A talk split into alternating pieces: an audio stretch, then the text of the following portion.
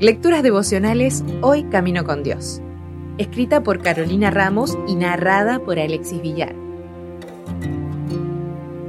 Hoy es 29 de julio. La importancia de la laboriosidad. Todo lo que te viene a la mano para hacer, hazlo según tus fuerzas.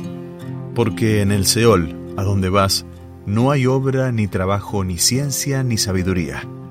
Eclesiastés 9:10 Abejitas Laboriosas es el nombre de la primera clase progresiva del Club de Aventureros.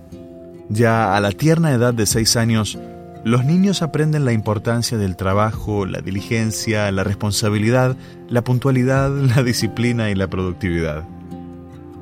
Con pequeños requisitos, van formando su carácter teniendo en cuenta el trabajo como algo positivo en sus vidas. Cuando Dios creó el Edén, le encargó a Adán la tarea de labrar y cuidar la tierra. Tenía varias ocupaciones y el trabajo era una bendición para él. Lo fue también después, al salir del huerto. Pero nuestra sociedad promueve los mayores gastos en el ocio y la comodidad excesiva. Parece que cuanto más caras o prolongadas son nuestras vacaciones, cuanto más lujos podemos adquirir o cuanto más gustos electrónicos nos podemos dar, mejor estamos.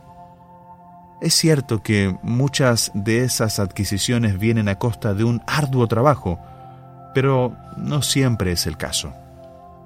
Dios nos dio fuerzas, facultades, capacidades y creatividad para espaciarnos y hacer un uso sabio, productivo y activo de nuestro tiempo.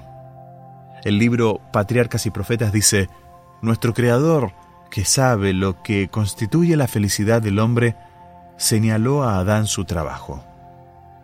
El verdadero regocijo de la vida lo encuentran solo los hombres y las mujeres que trabajan. Los ángeles trabajan diligentemente, son ministros de Dios a favor de los hijos de los hombres. En el plan del Creador no cabía la paralizante práctica de la indolencia. Adán veía el trabajo como uno de los placeres más elevados de su existencia y le sirvió contra la tentación y como fuente de felicidad. Quizá tienes un empleo, quizás no.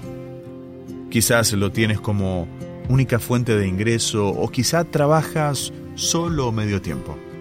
Sea cual fuere tu realidad, te invito a evaluar el trabajo como una bendición a considerar en qué aspectos crees que podrías estar desempeñándote mejor. ¿Cómo podrías optimizar más tu tiempo y qué otras áreas te gustaría realizar en tu tiempo libre? Preguntémosle a Dios si hay algo más que podríamos estar haciendo de nuestra parte para rendir un servicio aún mejor, más honesto y eficaz.